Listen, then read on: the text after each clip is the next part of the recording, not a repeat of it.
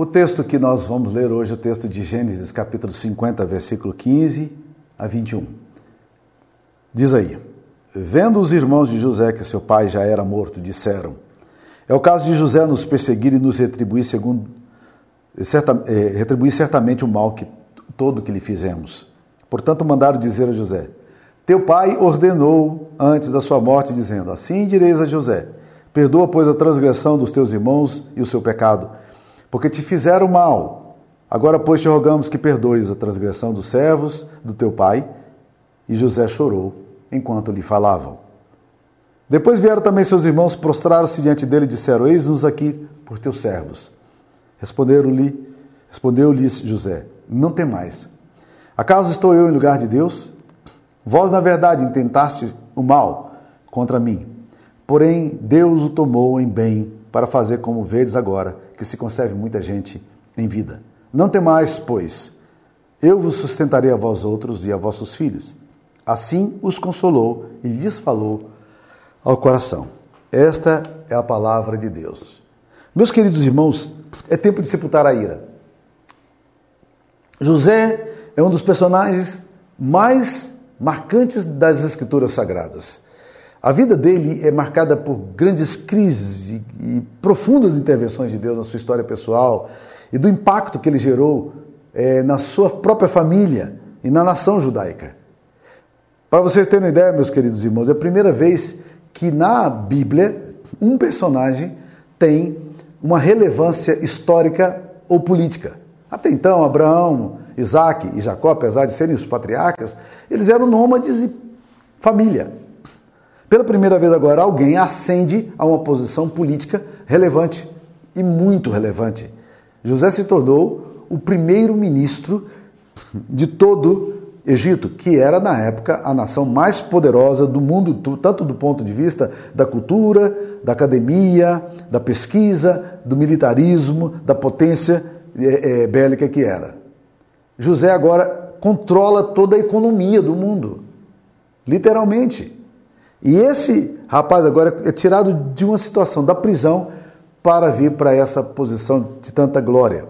A vida de José é cheia de surpresas. Quando o menino ele se viu dentro de um lar marcado por profundas competições, profunda concorrência familiar. Jacó tinha quatro mulheres. Se um homem e uma mulher já têm dificuldade para conviver, imagine um homem com quatro mulheres, tudo habitando no mesmo espaço, com doze filhos, sem considerar as filhas. A situação era, era, era caótica. E muitas vezes se tornou uma atitude, uma, uma, os relacionamentos se tornaram profundamente é, é, tóxicos e neuróticos. Ah, nós já estudamos um assunto sobre um, um tema algum tempo atrás sobre isso aí.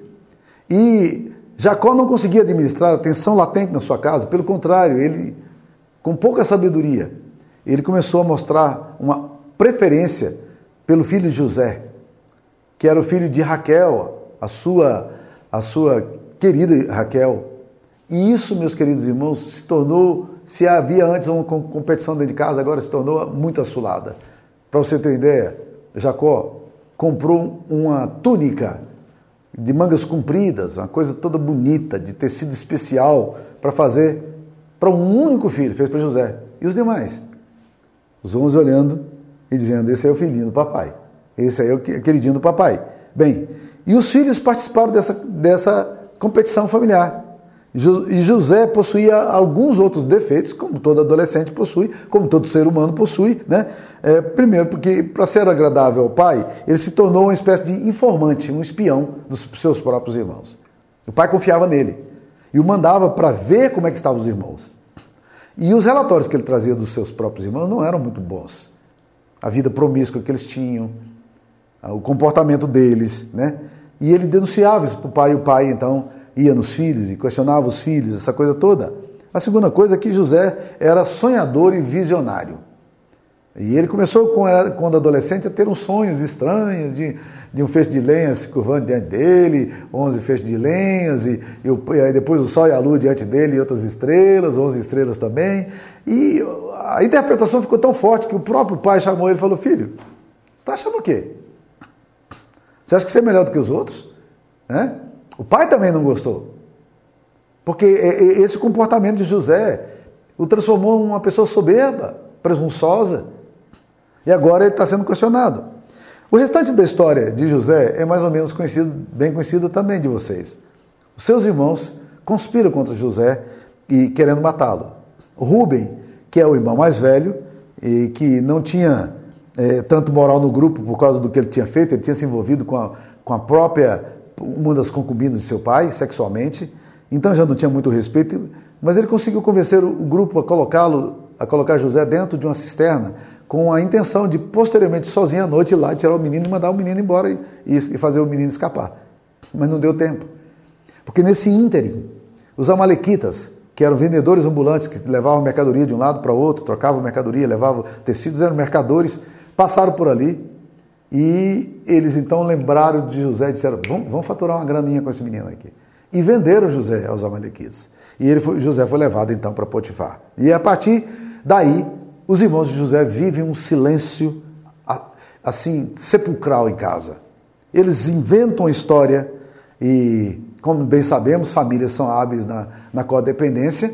Eles inventam a história e para se proteger, para a coisa não, não tomar uma proporção diferente, eles então vão mantendo essa história mentirosa. Dez irmãos pactuados, isso sem contar com a possibilidade de que alguma outra mulher soubesse também, e que algum deles tivesse feito alguma confissão para alguma mulher num determinado momento. E essa história mentirosa é a história que sustenta a família. A família mantém a reputação. Mas esse acobertamento, meus queridos irmãos, vai se tornando insuportável na família com o passar do tempo. As coisas que já estavam ruins, agora elas proliferam, onde há incapacidade de confissão, de arrependimento, onde há famílias que não, não são capazes de confessar pecados, famílias que não são capazes de reconhecer o mal. Essas famílias têm um poder muito grande de abrigar enfermidades emocionais, psicológicas, psiquiátricas. E esse negócio, meus queridos irmãos, vão, vai vivendo aí de uma forma muito, muito pesada. E aí nós sabemos, meus queridos irmãos, que na cadeia, quando José estava lá na cadeia, ele se encontra com o padeiro e copeiro do, de Faraó. E que foram colocados ali por suspeita de um, de um envenenamento do rei. Então, os, os, as pessoas mais, mais suspeitas eram exatamente aqueles que provavam a comida do rei e provavam o vinho do rei. E tentaram, na verdade, é, é, envenenar o rei. Mas o que aconteceu? O padeiro é executado por seu ato, descobre-se o que tentou fazer, e o copeiro é inocentado. E José pediu-lhes que, caso um deles fosse absolvido, que eles não se esquecessem dele, que ele estava ali injustiçado.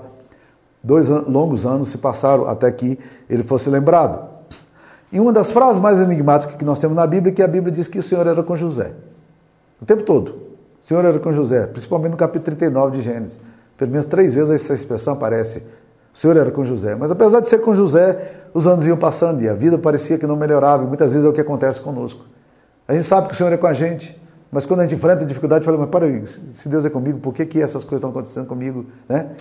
E nós nos esquecemos do plano de Deus, do projeto de Deus para a nossa vida, o que, que Deus está querendo fazer com a nossa história. José está sendo tratado por Deus.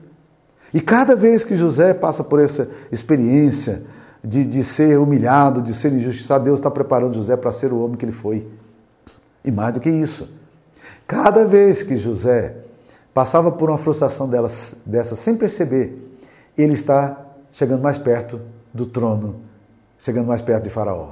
Tanto é que ele está próximo à casa de Faraó quando o sonho não é interpretado lá, chamam José rapidamente, José está por ali, e aí ele vai ter que fazer a barba, trocar a roupa, porque ele vivia como um, um moribundo ali naquele lugar horrível, e agora ele é colocado da frente do rei e interpreta o sonho e a história dele muda.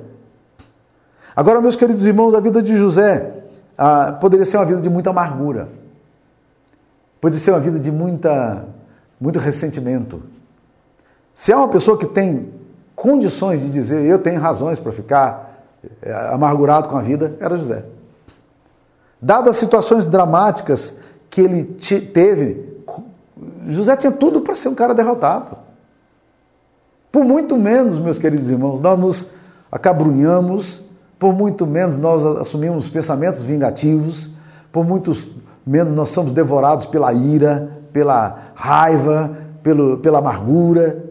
a nossa alma se torna amarga, as raízes de amargura vão entrando no nosso coração por muito menos. José tinha todos os motivos para ser assim. Mas o que, que ele faz com a ira, com a amargura, com a dor que ele experimenta? Ele aprendeu a lidar com essa ira. E eu queria exatamente aprender com José. O que, que José fez? Como é que ele conseguiu lidar com essa situação? Quando você vai para as escrituras sagradas, meus queridos, você vai percebendo algumas lições interessantes. A primeira delas que me veio à mente quando eu li esse texto aqui de José é a seguinte: só é possível lidar com a amargura, eh, positivamente com a amargura e as tensões da vida, quando nós não perdemos a identidade mais profunda do nosso ser. Se nós colocamos a nossa identidade no centro. A nossa identidade está relacionada a Deus.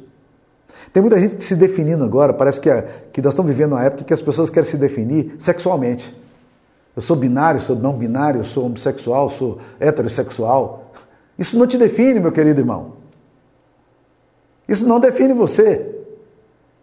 Há uma coisa que nos define, que é a nossa relação com Deus, quem somos aos olhos de Deus. Isso tem que nos definir. Mas José em nenhum momento perde a grandeza de Deus que Deus colocara em seu coração. Havia algo no coração de José que o impulsionava aos seus objetivos maiores, de dar glória a Deus, de exaltar a Deus. E quando ele teve a oportunidade para demonstrar seu talento, ele fazia de forma grandiosa, porque o Deus dele é o Deus de excelência. Tudo que José faz é com excelência, tudo que ele faz é bem feito. É como se validasse a relação que ele tem com o próprio Deus. Alguns anos atrás, nós fomos visitar um grupo de pessoas que fomos visitar a igreja da cidade, em São José dos Campos, com a igreja de quase 20 mil membros, e nós vimos tudo que eles estão fazendo, o projeto deles. E uma das frases que ficou no meu coração naquelas visitas é o seguinte: que eles, tudo que eles fazem é com muita excelência. As reformas, as construções que eles fazem com muita excelência. E eles usam uma frase, meus queridos irmãos, que eu não esqueço jamais. Ele diz assim: a excelência dignifica os homens e glorifica a Deus. José tem um senso de excelência. Quer ver? Quer ver? Deixa eu mostrar para você. Quando ele chega na casa de Potifar, ele é um mero escravo sem falar a língua. Pouco tempo depois, onde é está José? José está administrando toda a casa de Potifar. José chegou com 17 anos, vamos supor que com 20, 22 anos de idade, ele está assumindo a, a gerência da família, ele é o mordomo da casa com 22 anos. Hipoteticamente falando. Pode ter sido menos, pode ter sido mais. Mas 22 anos. Mas o que a gente vê em José? É que José, meus queridos, ele, ele coloca excelência porque a essência dele, ele sabe quem ele é. Quer ver o exemplo mais claro? Quando a mulher de Potifar se aproxima dele, ela olha aquele rapaz inteligente, aquele rapaz articulado, bonito, saúde saindo pelos poros. Ela diz: Eu quero esse cara na minha cama. Ele é meu escravo. E ela vai rodeando José, vai rodeando José. E quando as coisas chegam a vir de fato, José fala para ela de uma forma madura.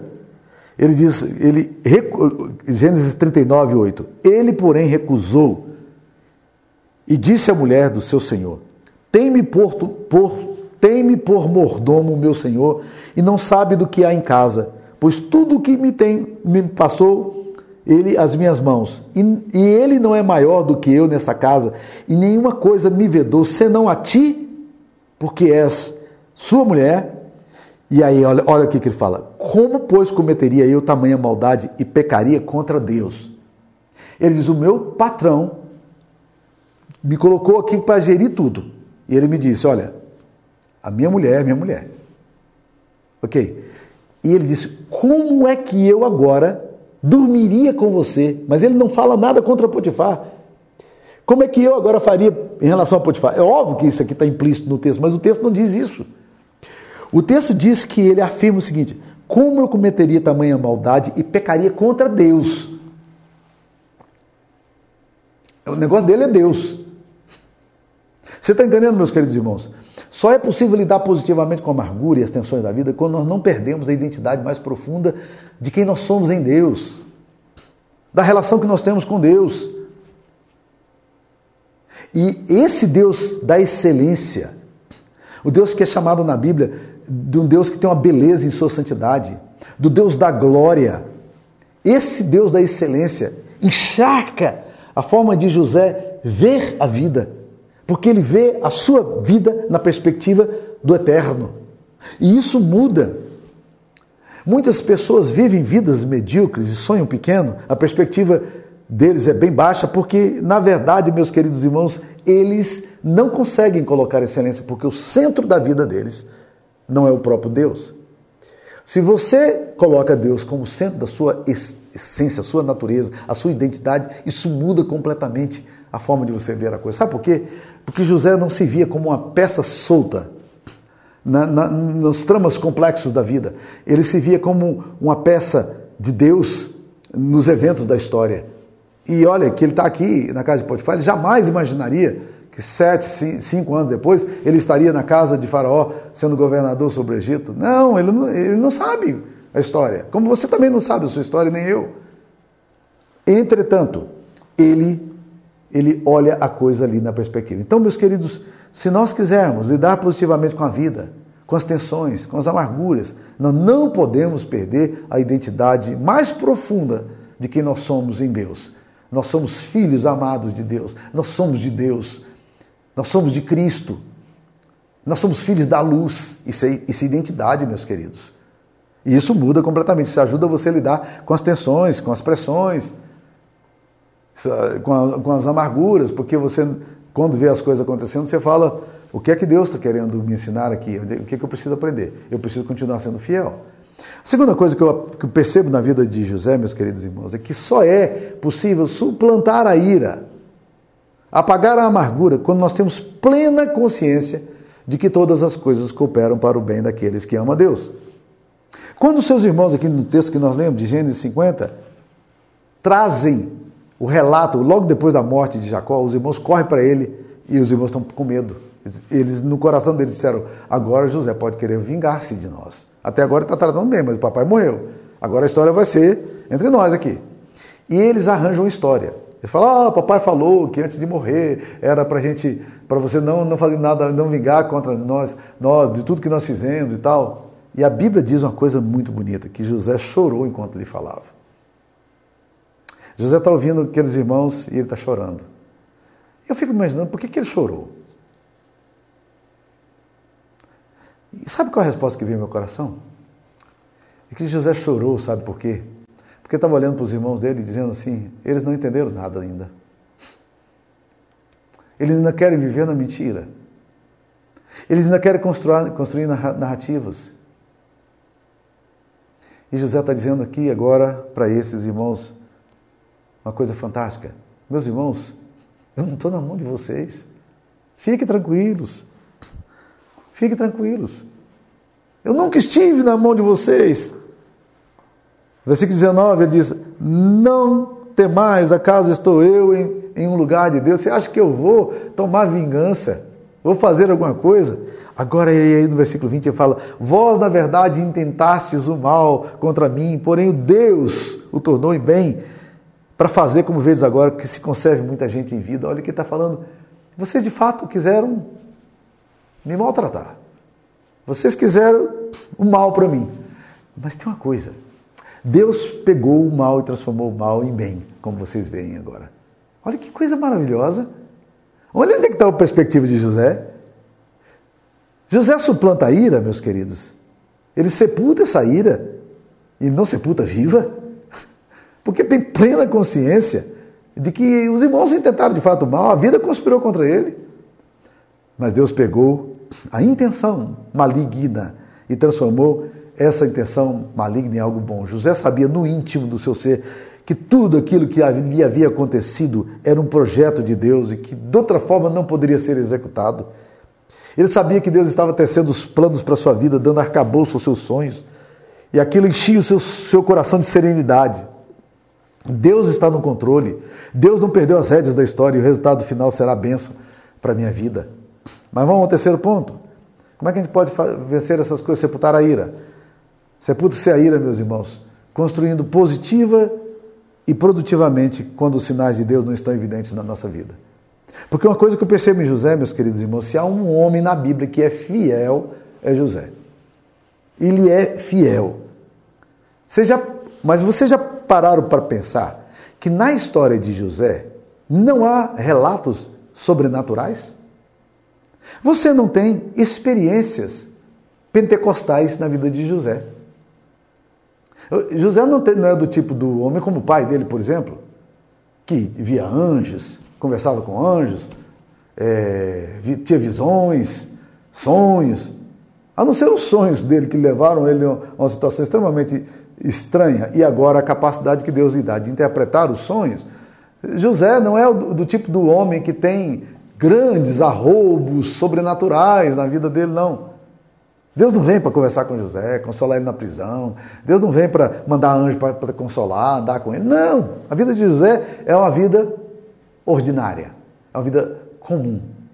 Mas a vida de José é carregada de uma extraordinária experiência, de uma sobrenaturalidade no meio dos eventos naturais. Sua vida era extraordinariamente comum. Talvez até ele tivesse questionado o silêncio de Deus na vida dele, mas a Bíblia não diz isso. Talvez ele tivesse dito: Deus, o Senhor visitou tanto meu pai, com tantas experiências que nós ouvimos lá, soubemos. Será que o Senhor se lembra de mim? Manda um sinal. Não, não, não. José não pede, pelo menos não há relato bíblico disso aqui. Mas apesar de toda, todo esse silêncio de Deus, ele nunca perdeu a capacidade de fazer as coisas de forma correta e de forma excelente. Enquanto Deus não se manifestava na história dele de forma concreta, a sua vida, na sua vida, ele continuava fazendo o melhor. E é por isso, meus queridos, que quando ele chega na casa de Potifar, logo Potifar diz: Esse menino é diferente. Eu quero colocar você como mordomo da minha casa. Vem para cá. Não, mas eu sou muito novo, eu mal sei a língua. Não tem problema não. Você precisa ficar aqui. Você é um menino inteligente, você é um menino sério, você é responsável. Olha, olha aí.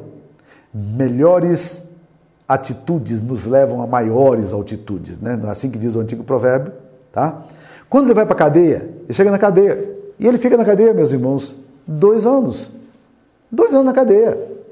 O que que acontece? O carcereiro logo olha para ele e fala: Rapaz, é a chance que eu tenho de me aposentar aqui, de ganhar meu salário e ter um cara para trabalhar por mim e colocou José como supervisor de todos os demais escravos. Quem cuidava agora da, da carceragem era um outro preso, José. Já viu isso no mundo? Um preso que toma o lugar do, do carcereiro-chefe e que, que coordena tudo isso. Sabe por quê? Por causa da grandeza de José, meus queridos irmãos. Então sepulta-se a ira, meus queridos irmãos, e vive-se de forma positiva e construtiva, produtiva, quando a gente faz as coisas não porque a gente vê sinais de Deus, porque o justo vive pela fé. Ele não, vê, ele não vive por provas com Deus. Ah, se, eu, se o senhor fizer isso, eu vou fazer isso. Não, ele não depende de provas, ele sabe que Deus está lá. José, José vive na presença de Deus. E ele vive de forma positiva, e ele vive de forma produtiva ele vive de forma excepcional, mas não há sinais de sobrenaturalidade, pelo contrário. Ele sai da casa do pai dele como um ser livre e vai bater em. É, é vendido pelos Amalequitas, chega na casa de Potifar como um escravo. Ele sai de, da casa de Potifar debaixo de bolacha, indo para cadeia, porque tentou, na cabeça de Potifar, é, ter um caso com a, a sua própria esposa e coloca esse cara na cadeia. O melhor funcionário dele vai para a cadeia. Mas ali na cadeia também, José. Ou seja, José não tem essas coisas, manifestações sobrenaturais, não. Mas José não transformou a sua dor em desculpa para ferir. Ele não transformou sua ira em arma. Ele continuou a fazer aquilo que precisava fazer, não porque ele via Deus ali, mas porque ele cria em Deus. Ele sabia que Deus estava ali, por isso ele fazia as coisas da melhor forma possível. Ele não via, mas ele cria num Deus a quem ele deveria se submeter com fé. Como é que eu vou cometer tamanha maldade contra, contra Deus? Como é que eu vou fazer isso com meu Deus? A identidade dele está lá. Estão percebendo? Vamos um quarto ponto aqui, meus queridos irmãos. Supera-se a ira quando não se vive em função dos opressores. Se José dependesse e se apegasse aos doloridos sentimentos de traição, de injustiça, de rejeição, certamente ele teria sucumbido. Uma alma atribulada. Mas José resolveu prosseguir. Ele precisava continuar vivendo. A sua vida não podia parar. E é bom atentar para a forma como ele lida com tudo que lhe acontece. Esse texto aqui, de uma forma explícita, mostra-nos que José, na verdade, estava muito preocupado com a glória de Deus do que com o que os irmãos dele lhe fizeram, tá? Agora, todos os irmãos pedem uma audiência com José, temendo por sua própria vida, José diz: Não tem mais. Acaso estou eu no lugar de Deus? Vocês, eu não vou fazer isso, eu não preciso fazer isso, eu não posso fazer isso, a minha vida não gira em torno de vocês. A minha vida não gira em torno daquilo que vocês fazem. E é interessante, meus queridos irmãos, que quando José é, tem o primeiro filho dele, Manassés, e a Bíblia fala que ele, ele diz o seguinte: Deus, o primeiro filho dele que nasce, no capítulo 41, versículo 51, José, o primogênito, chamou de Manassés, pois disse: Deus me fez esquecer de todos os meus trabalhos, toda a casa do meu pai. É como se ele dissesse: a minha vida não gira em torno disso aqui. Eu estou olhando com mais perspectiva, com mais sonhos, com mais, com mais beleza. Eu estou olhando para Deus. Né?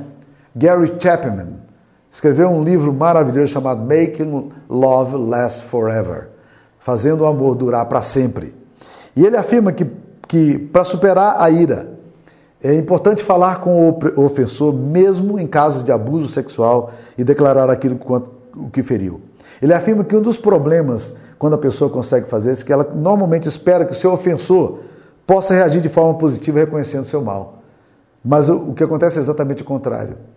Em geral, o ofensor nunca pede perdão.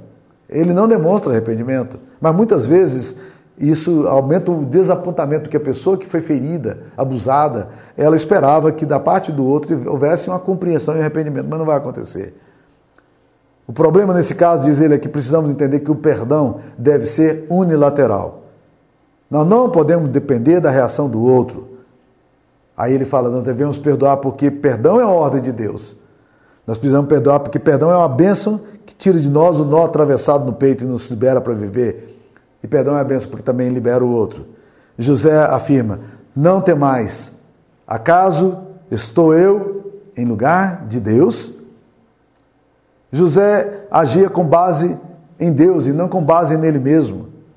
Ele agia não olhando para as respostas dos irmãos e para aquilo que os irmãos fizeram e estavam fazendo, mas ele olha agora para, para a sua família com perdão. Ele sabia que a sua família era pecaminosa, viveu uma, uma farsa durante tanto tempo.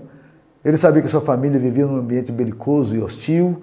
Ele sabia que sua família vivia cercado de culpas e fantasmas, mas apesar de toda essa compreensão da saga de sua família, ele resolve sepultar a ira, encerrar o ciclo do mal, perdoar.